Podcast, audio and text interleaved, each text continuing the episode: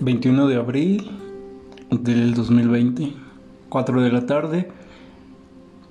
Iba al veterinario con mi perro Scooby para que le revisaran sus, dientes, sus encías. Y pues estábamos esperando a que ella nos atendiera porque tenía un paciente que estaba operando un gatito, una cirugía. Y pues ya nos tocó nuestro turno al subirlo a la, mesa metálica, ya ella lo revisó, porque yo le dije, le digo, ah, es que trae yo creo que un problema de encía de sus dientes. Y me dijo, no amigo, lo que tu perro tiene es un tumor y es maligno. Y pues no tengo garantía de que quede bien porque esos tumores vuelven a, a salir, vuelven a retoñar.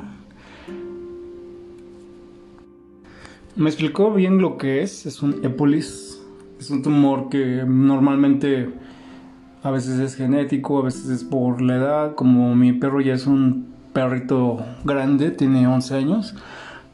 Lo tengo desde el 2009 y pues solo así que en junio él cumpliría ya 11 años. Ya es grande, ya pues ya, ya tiene rato que perdió también la vista. Primero en un ojo y después en el otro y pues también un doctor nos había dicho que, que también aseguraba que volviera a ver, que la operación no era una garantía y pues así se quedó ese perrito.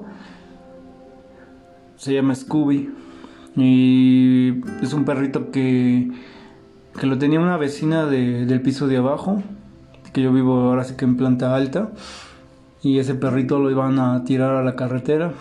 Su esposo de ella ya no lo quería, ya no lo aguantaba que porque era muy desastroso, que porque le rompió sus zapatos, que porque siempre estaba dando lata.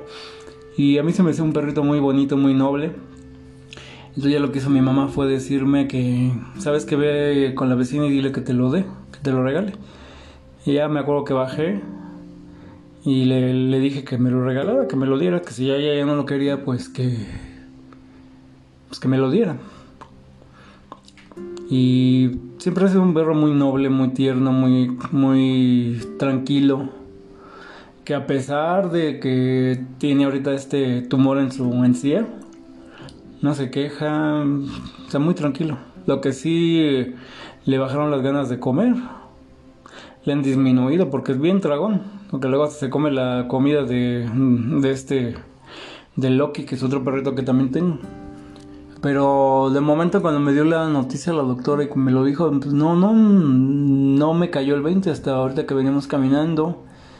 Y sí, la verdad sentí mucho dolor, mucha tristeza por, por el perrito.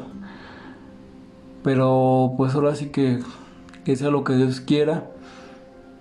Pues de verdad las mascotas son las, los seres más maravillosos que, que puedas tener cuando estás triste ellos te consuelan, cuando llegas de trabajar ellos te reciben con una alegría que ni una persona lo haría.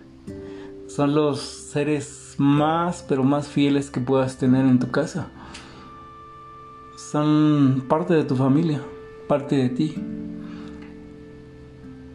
Si les cuento esto en este momento es porque sí me siento triste, sí me siento y más por, por los días como están, se ven muy grises, muy tristes. Más por la situación que México está viviendo. Y luego todavía con esta mala noticia. Solo Dios sabe qué va a pasar con este perrito y de antemano les doy las gracias si es que están escuchando este audio. Si es que me están escuchando en estos momentos así. Discúlpenme, pero no es fácil. No es fácil perder seres que uno quiere